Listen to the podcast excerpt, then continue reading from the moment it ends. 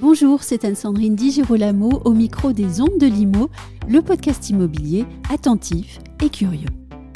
En France, nous ne manquons pas de bâtiments anciens, historiques ou atypiques. À l'heure où dans notre pays le logement fait défaut, le savoir-faire d'entreprises comme Histoire et Patrimoine, filiale d'Altarea, apparaît comme intéressant et essentiel.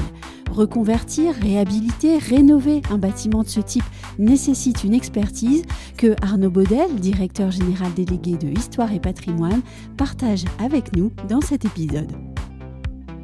Arnaud Baudel, bonjour. Bonjour. À l'heure où les Français pâtissent des conséquences d'une crise du logement très grave, j'aimerais que nous commencions cet entretien en posant d'abord quelques chiffres. Chez Histoire et Patrimoine, combien de bâtiments chaque année rénovez-vous, habilitez-vous, reconvertissez-vous?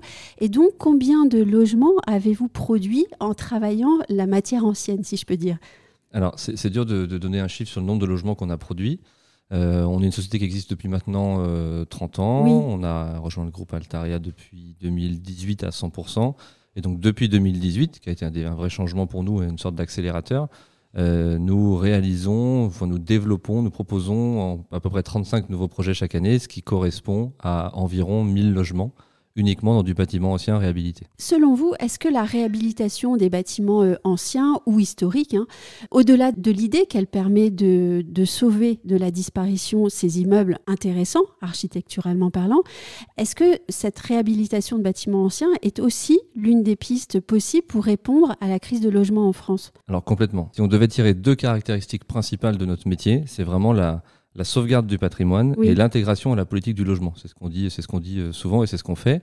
Ce qui est très particulier en ce moment, c'est que ça a été un métier qui a souvent été un peu mis de, de côté. Euh, ça a été vu un peu comme une niche parce que c'était quelque chose de, je pense, trop compliqué ça nous allait. Encore une fois, on le fait depuis 30 ans, donc je crois qu'on est devenu des gens qui aimons ce qui est compliqué. Et c'est devenu maintenant très à la mode. Donc euh, les gens se, se, penchent dessus. Euh, le terme de réhabilitation, c'est très vaste. Hein. Le patrimoine est très varié en France, euh, du château au monastère, ou simplement le, au bâtiment de bureau pas très beau, mais qu'il faut réhabiliter pour X raisons. Mais c'est complètement ça. Euh, ça. allie vraiment la sauvegarde du patrimoine qui est indispensable. Mais attention, toute la sauvegarde du patrimoine ne passera pas par des opérations de réhabilitation ou de, de, de promotion, c'est pas vraiment de la mm. promotion classique. Hein. Il y a d'autres biais pour sauvegarder le patrimoine. Mais notre métier à nous, c'est vraiment d'aligner ou d'intégrer la sauvegarde du patrimoine à la politique du logement. Et justement, alors pour être plus précis, quel type de, de bâtiment entre dans vos programmes de rénovation? Alors c'est là où le spectre est très très large. Moi je dis souvent qu'on a 3-4 métiers assez distincts. Le premier qui est assez visible, euh, celui qui est devenu vraiment une, un de nos gros savoir-faire, c'est ce qu'on appelle la reconversion du patrimoine. La reconversion du patrimoine, c'est un bâtiment euh, qui ne se prête plus du tout à son usage. Ça mhm. peut être un bâtiment euh, militaire, hospitalier. on évoquera derrière le dossier de Vitré, qui est un super exemple. donc, je disais militaire, hospitalier, religieux, industriel, qui se prête plus à son usage, mais qu'on ne peut pas ou qu'on ne doit pas démolir. S'il se prête à du logement, alors logement, euh, pas que du logement classique, hein, euh, on va dire une destination dans laquelle on habite dans le patrimoine, c'est là que notre métier commence. C'est souvent des, réalisations assez emblématiques, hein, comme les grands moulins de Paris à Marquette-les-Lilles qu'on a livrés en, l'année dernière, ou le monastère Saint-Nicolas, euh, sur lequel on a eu le permis de construire et on commencera assez rapidement les travaux. Il y a aussi l'intervention dans les centres-villes anciens, les villes d'arrêt mmh. d'histoire, les secteurs sauvegardés, les, les secteurs patrimoniaux remarquables maintenant. Euh, où là c'est beaucoup plus de la petite couture. C'est des villes qui ont besoin, c'est des villes anciennes, qui ont besoin de ces outils-là pour permettre à, leur, à la fois à leur patrimoine de, se pérenniser, d'être sauvegardé, mais aussi de muter. Et à la fois de, comme on le disait avant, euh, de, dynamiser, on va dire, leur ville à travers cette politique du logement. Le troisième métier, c'est pareil, mais c'est en dehors de ces villes-là. C'est des villes comme euh, Saint-Ouen, Saint-Denis, Dieppe, où on est beaucoup intervenu où euh, c'est des villes qui ont une histoire, parfois ouvrière, parfois touristique, euh, euh, des villes qui, où un, patrimoine qui s'érode et il faut qu'on intervienne bâtiment par bâtiment pour les réhabiliter et créer du logement. Et le dernier, qui est aussi très large, mais je ne vais pas faire des sous-parties parce que ça va devenir trop long, c'est le patrimoine plus récent. Le patrimoine, le patrimoine 20e, du patrimoine d'après-guerre, qui, voilà, c'est le un patrimoine... auquel on ne pense pas on ne pense pas. Pourtant, il y a des labels qui existent, des protections qui existent, des bâtiments années 60, 70, et plus le temps passe, plus ils sont récents. Et pour plusieurs raisons, il ne faut pas les démolir. Et là, on intervient aussi. Donc, c'est, on va intervenir sur les grands ensembles, sur des bâtiments de bureaux, sur les, les, les tours nuages, les tours Emilayo à Nanterre et on va réhabiliter, que ce soit du logement d'ailleurs ou pas. Il y a aussi du patrimoine d'après-guerre qui est euh, à destination de bureaux. Pourquoi dites-vous il ne faut pas les démolir? Tout à l'heure, vous avez dit aussi sur des bâtiments euh, qu'on ne peut pas ou qu'on ne doit pas démolir. Et j'ai dit qu'il y avait plusieurs raisons. Alors, quand, le bâtiment est protégé, c'est simple. Hein. Oui. Euh, protégé, on ne le démolit pas. Et une protection, c'est, quand je dis qu'il y a plusieurs raisons, c'est que ça peut être une protection au titre des monuments historiques, ça peut être au titre du secteur sauvegardé, on va tous les faire, mais ça peut être aussi simplement une volonté politique de garder ce bâtiment pour X raisons. Ce qui est venu se greffer depuis, et c'est la tendance actuelle, c'est pour ça que la réhabilitation est à la mode, c'est aussi que parfois, réhabiliter a plus de vertus. Mhm. par rapport au bilan carbone, par rapport aux économies d'énergie, par rapport à plein de choses comme ça, qui fait que la démolition, la démolition est de plus en plus proscrite sur ce type de bâtiment et la réhabilitation devient un meilleur, une meilleure solution pour le devenir mhm. de ces bâtiments-là. Qu'est-ce qui fait la solidité d'un projet de réhabilitation d'un bâtiment ancien? Ce que je dis toujours, c'est qu'à la base, si je devais en sortir deux, oui. à la base, c'est quand même une volonté commune. Nous, on démarrera jamais un projet sans avoir l'assentiment, dans les grandes lignes, de la collectivité, la mhm. ville, et des entités du patrimoine, enfin qui ont en charge la sauvegarde du patrimoine français, donc euh, l'architecte des bâtiments de France et la direction régionale des affaires culturelles en, premier lieu. Si on n'a pas l'assentiment de ces deux parties prenantes les plus fortes, euh, on ne fait pas. Donc la euh, communication avec les, administrations est très importante. Exactement, la communication et le consensus. En fait, le, premier consensus sur vraiment le, principe de, de, faire le projet qu'on va proposer. Il faut ça. Euh, ça, c'est le point 1. Et le point 2, je vais être très terre à terre, c'est l'économie d'un projet. Mhm. Il y a des, lois, des aides qui existent, euh, qui sont faites pour rénover ce patrimoine-là et aussi pour dynamiser le logement. On l'oublie un peu trop souvent. Euh, c'est un point essentiel et déterminant parce que si, se lancer dans un projet avec beaucoup d'envie, si à la fin, euh, économiquement, on ne sait pas le faire, ça ne marche pas non plus. À, l'occasion de, la pose de la première pierre de votre projet de réhabilitation de la caserne de Caux à Douai, dans mhm. les Hauts-de-France, mhm. vous avez indiqué une pose de première pierre est toujours un événement très important pour Histoire et Patrimoine, puisque cela signifie que tous les obstacles ont été levés. Euh, ce que je vais vous demander, c'est de me lister quels sont les obstacles et de quoi parlez-vous? À ce moment-là. Je suis content que vous, vous, releviez cette phrase parce que c'est vrai que j'y tiens beaucoup. J'ai aussi dit que la réussite était collective. Oui. Ça, c'est en référence à ce que je viens de dire avant, justement sur le fait qu'il y a beaucoup de monde qui participe à la réussite d'un projet. Oui. C'est pas que nous. Nous, on est force de proposition, on entraîne tout le monde. Après, il faut que tout le monde suive les, obstacles, ce serait, il y en a tellement, ce serait trop particulier. Puis euh, c'est aussi notre, notre force de lever. Moi, je dis bien, je dis souvent qu'on, l'histoire et patrimoine, on aime quand c'est compliqué, ou alors on est meilleur quand c'est compliqué. Oui. Je vais juste en citer, et ce ne sera pas par ordre de préférence non. ou, de, ou de, difficulté. Le premier, c'est d'arriver à se, à se projeter, mais pas juste imaginer comme quand on visite un appartement.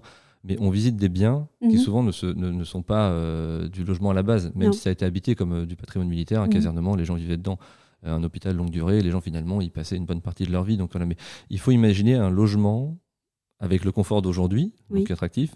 Il n'aura jamais les normes du neuf euh, classique. Donc euh, des logements atypiques dans des bâtiments remarquables, ça c'est la première difficulté, c'est c'est presque la première qui saute aux yeux quand on visite. c'est les équipes qui vont, qui visitent et on se dit c'est bon, le logement pourra être euh, proposé là-dedans sans non plus, euh, je dis, enfin, changer toutes les dispositions du mhm. bâtiment. On ne va pas aller créer des fenêtres euh, partout. Donc, euh, l'espacement, il est tel qu'il est, les dispositions intérieures aussi. Donc, en préservant les dispositions intrinsèques qui ont fait que ce bâtiment est remarquable et qu'il ne sera pas démoli, est-ce qu'on peut y faire du logement? Ça, c'est le point 1. Oui. Si on passe celui-là, c'est pas mal. L'autre, c'est aussi, voilà, c'est l'assentiment de la, de la volonté publique, de la collectivité de faire. Oui. Pour plusieurs raisons, ça, ça, peut ne pas être voulu, être attendu, donc il faut passer ça. Euh, l'Arche des bâtiments de France et les affaires culturelles. Euh, pareil, les faire adhérer au projet avec ce qu'on va toucher, ce qu'on va pas toucher. Voilà. Euh, j'ai parlé ensuite d'économie. Je vais aller jusqu'à la commercialisation. Oui. La commercialisation, c'est une étape clé. Et ça, il faut pas, il faut pas le, il faut vraiment l'avoir dès le début. C'est une des grosses forces d'histoire et patrimoine, c'est que dès le début du projet, dès la première visite, on se projette en fait sur cette commercialisation. On sait se dire aujourd'hui ici, on arrivera à y mettre du logement. Vous prenez un bâtiment incroyable. J'aime bien parler des Grands Moulins de Paris ou la caserne de Caux, mais pour des raisons différentes. À Douai, euh, les Grands Moulins de Paris, aujourd'hui, c'est évident quand on y va. Quand on commence à regarder, c'est quand même à 10-15 minutes de l'île, dans une zone où il n'y a rien qui est aménagé. Mhm. Et on doit être le premier point. Donc on doit se dire à ce moment-là, oui, c'est bon. Grâce au projet que nous, on va élaborer, le reste de la zone va se développer avec un prix qui est correct. Et j'aimerais qu'on prenne maintenant un exemple et qu'on le, développe et qu'on le travaille un petit peu. On, va évoquer l'un des derniers programmes sur lesquels Histoire et Patrimoine a communiqué récemment. Il s'agit du monastère Saint-Nicolas, qui est inscrit au monument historique. Il est installé sur la commune de Vitré. Et Vitré, c'est une euh, ville historique médiévale qui est classée ville d'art et d'histoire et qui est située entre Rennes et Laval. Ce monastère de Vitré, c'est un projet qui a pris beaucoup de temps.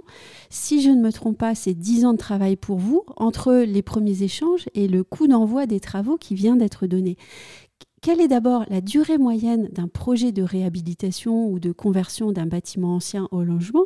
Et puis ensuite, pourquoi ces dix ans et qu'avez-vous fait pendant ces dix ans? Alors, 10 ans, c'est pas la durée moyenne. Je, je, veux dire, je vous rassure, mais je nous rassure plutôt. C'est un peu extrême aussi. c'est très extrême. Euh, c'est pas la durée moyenne. c'est dur de donner une durée moyenne parce que le temps des travaux, le temps des travaux qui est quand même euh, voilà, c'est, assez, dimensionnant, ça va être euh, oui, d'un, an et demi à deux ans et demi, en, donc on peut dire deux ans en, moyenne, mais c'est très variable encore une fois entre un petit projet simple et un gros. quoique c'est pas toujours les gros les plus compliqués, mhm. mais ça peut être variable. On peut dire deux ans de travaux. Euh, il faut quand même euh, une année de, de, six mois, un an de, développement euh, pur, et puis encore entre le développement et les travaux, peut-être une année de montage. Donc, si je devais donner une durée, je dirais 3-4 ans, mais c'est mhm. très très variable. Oui, bien sûr. En tout cas là, on n'a pas commencé les travaux encore à mhm. Vitré, et ça fait 10 ans. Donc, ce qui s'est passé sur Vitré est assez particulier, et ça va faire référence à ce que j'ai évoqué avant avec l'assentiment de la collectivité et des, de l'architecte des bâtiments de France et des affaires culturelles. À Vitré, il a fallu, si je devais résumer ce qui s'est passé en 10 ans, c'est qu'il a fallu être sûr que c'était le meilleur projet pour sauvegarder le patrimoine. Il y a eu une volonté commune dès le début de faire avec la ville. Mhm. La ville de Vitré, vous l'avez dit, est remarquable. Elle a un secteur sauvegardé, elle a beaucoup de patrimoine protégé au titre des monuments historiques. C'est une ville qui est magnifique, avec une histoire et donc un patrimoine très très riche. J'invite tout le monde à y passer. On est assez bluffé quand on revient de cette ville-là. On, a des, on en a plein les yeux. Euh, la ville, consciente de son patrimoine, savait qu'il fallait un projet. Mhm. Tout simplement parce que l'association qui l'occupait, qui en était propriétaire, qui c'est une de, de, refuge, hein, de, recueil, euh, d'accueil pardon de population en difficulté, euh, bâtiment plus du tout adapté à son activité. C'était une caricature de ce que évoqué au début sur la mhm. reconversion du patrimoine. Coût d'entretien qu'ils avaient fait estimer, chiffré, injouable. Donc il fallait, la leur seule solution c'était de vendre, déménager, reconstruire. Ce qu'ils ont fait, hein. c'est construit, ils ont déménagé, ils sont extérieurs. Mais on a voulu anticiper quand même, et la ville en disant il faut trouver une nouvelle vie à ce bâtiment. Voilà, ça a été un monastère euh, du XVIIe siècle, euh, comme beaucoup de monastères en France. Hein. En 1650, on en a bâti énormément. Mhm. Euh, il est devenu d'autres choses, et à la fin, c'était ce, ce, centre d'accueil. Ça devait devenir autre chose, la ville le voulait, le vendeur aussi, mais il fallait qu'on s'assure avec la DRAC et l'ABF que ça marche. Et c'est ce temps-là en fait qui a pris beaucoup de temps parce que on a euh, il fait plein d'hypothèses, ils en ont fait eux aussi dans, de leur côté avec euh, des, des, des, avec de l'aide, avec euh, la banque des territoires, la pour définir le meilleur projet. C'est ce qui a pris le plus de temps, c'est s'assurer que c'était la meilleure on va dire, la meilleure destination pour que ça fonctionne. Nous, on était convaincus, mais il a mhm. fallu qu'on prenne le temps pour le, le démontrer, qu'ils se forgent leur idée aussi. Et puis après, il y a aussi la gestation du projet. C'est-à-dire que c'est vitrine, euh, ce qu'on fait sur le monastère Saint-Nicolas n'est pas qu'une opération de logement. Il y a des parties qui vont rester propriété de la ville. On va réussir à l'ouvrir parce qu'un monastère, on l'oublie, mais c'est fermé. Donc les habitants de Vitré aujourd'hui n'y ont pas accès. On va permettre de leur donner accès en laissant des salles les plus belles, à même pas à disposition propriété de la ville, qui permettra d'accueillir les habitants de Vitré. Oui. C'est d'ailleurs aussi l'intérêt de, ce projet, puisque des logements vont y être construits, mais en même temps, le monastère reste ouvert d'une certaine manière au public, et puis aussi, vous avez aussi travaillé sur les jardins. Qui sont en plein cœur de la ville. Tout à fait. Donc, euh, et ils sont aussi une part du patrimoine. C'est une partie intégrante du patrimoine. Euh, si je fais une petite parenthèse en fait sur le patrimoine de ce bâtiment-là, ce, serait très long, mais il reste énormément d'éléments remarquables. Mhm. Euh, les jardins, c'est assez visible, mais vous avez toutes les, toutes les tomettes euh, usées au sol, des couloirs, les dispositions des couloirs. Ça, ça fait deux fois la taille d'un couloir actuel. des on, a des, on, a la on a la chapelle, alors la chapelle appartient à la ville, elle le restera. Oui. il y a des, des, salles qui sont assez, assez vastes, qu'on va aménager avec des grands logements ouverts sur l'extérieur, mhm. d'autres qui sont très très vastes qui vont rester propriété de la ville. Et à l'inverse, on a les cellules monastiques qui sont toutes petites. Trop petites. Trop petites qu'on va souvent euh, alors associer, mais il ne faut, pas, il faut pas les détruire. Ça, c'était un gros travail qu'on a fait. On ne peut pas détruire les cellules monastiques, donc on va les associer deux par deux avec un petit passage qui, était, euh, qui était prévu et on va faire deux pièces dans deux cellules monastiques. Donc, et, au-delà de ça, bon, il y aura des T2, des T3, des T4, mais on a joué avec ce bâtiment pour que ça marche. Et l'un des gros débats pour une section d'avance, ça a été la, la, charpente. On a une charpente, euh, une très très très très vieille charpente, un bâtiment qui est en structure bois partout. On a fait bosser, euh, comme d'habitude, des spécialistes, des bureaux d'études. Elle a un bureau d'études spécialisé dans, les structures bois qui nous a trouvé une solution pour reprendre, ces, pour reprendre toute cette structure et cette descente de charge à travers des confortements uniquement en bois sur l'intégralité du bâtiment. Et enfin, cet exemple m'a semblé très intéressant parce que 10 ans c'est long mais c'est encore d'autant plus long qu'il y a dix ans, il n'y avait pas euh, les obligations de rénovation énergétique. Elles n'existaient pas encore. Et donc, j'aimerais savoir comment, de façon générale, vous intégrez ces nouvelles obligations dans vos programmes de rénovation des bâtiments anciens. Et aussi, comment est-ce que vous avez intégré en cours de route ces obligations pour ce bâtiment-là? Pour nous, c'est un vrai sujet. Oui. Euh, je pense plus que, la, que le logement collectif neuf. Oui. Euh, tout simplement parce que les, les, les, les, normes qui arrivent en ce moment, que ce soit les, obligations en termes de dépenses énergétiques ou les euh, diagnostics de performance énergétique, sont calibrés sur le neuf. L'ancien, comme beaucoup de choses, la rénovation, mais ça c'est notre habitude depuis 30 ans. Vous parlez des difficultés, j'aurais dû évoquer tous les CERFA et autres qui ne sont pas adaptés à la réhabilitation. Mais en fait, comme tout le reste, c'est pas adapté. Donc on le découvre, mais néanmoins on a l'obligation de s'adapter parce que de toute façon, c'est dans l'air du temps, il faut le faire. C'est un sujet qui est trop important pour passer à côté. De plus, les personnes qui vont y habiter ou les commercialiser, euh, on leur doit aujourd'hui une étiquette. Je, aucun acquéreur ne regardera en dessous d'une étiquette, D. Oui. C'est comme ça. Donc on doit s'adapter. Il y a des points sur lesquels on est complètement en avance par la nature de notre métier. On fait de la réhabilitation. Donc forcément, en termes de, de réemploi, je, va bien au-delà de ce que peut faire un opérateur de, de, logement neuf, mais c'est assez, assez évident. Ce qui fait que du coup, sur le, sur le, automatiquement, sur le bilan carbone, on est de fait de très très très très bons élèves.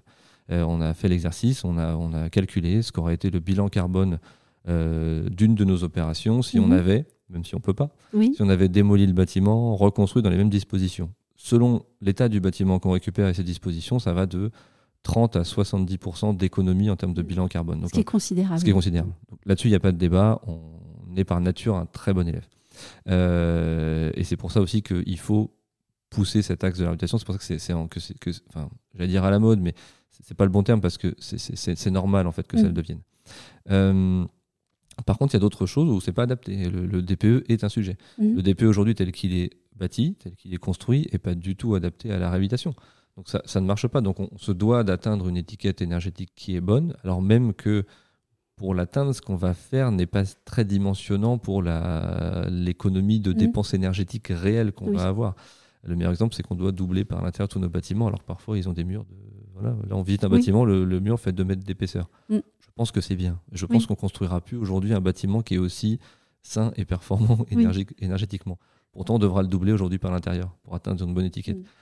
Donc c'est un peu absurde, mais on, comment dire le sujet est d'actualité, il est normal, on espère que les lois évolueront euh, gentiment avec un peu plus de temps et de réflexion. Et d'ailleurs, on a compris avec euh, l'annonce d'Olivier Klein euh, il, y a, quelques jours, selon laquelle la, formation des diagnostiqueurs allait être renforcée. et puis peut-être, on comprend aussi sous les mots qu'il y aura peut-être aussi encore une évolution du DPE. Euh, qui, vous entendent. j'ai, une, une dernière question.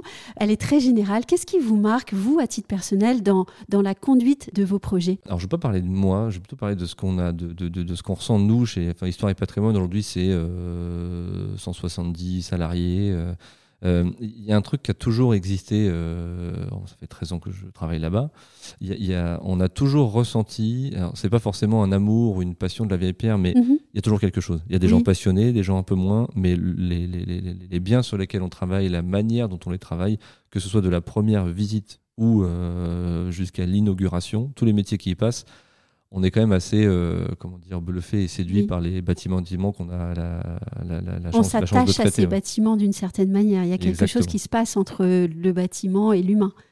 Oui, oui, oui. On, on, travaille un produit qui est assez, qui est, vraiment chouette en fait. Et puis, mm. on n'a pas le choix que de bien le faire. On doit bien le faire. C'est notre. Il y a une question de responsabilité sur le patrimoine aussi. Exactement. C'est une responsabilité, c'est notre mission et, euh, et voilà. Et on je, je c'est pas la phase de conclusion, mais nous on a, on a une, une, une, marode, c'est que on, euh, nous on est là pour mettre à comment dire à disposition ou l'investissement particulier de nos, clients en fait, mhm. qui vont acheter, acquérir au service du patrimoine.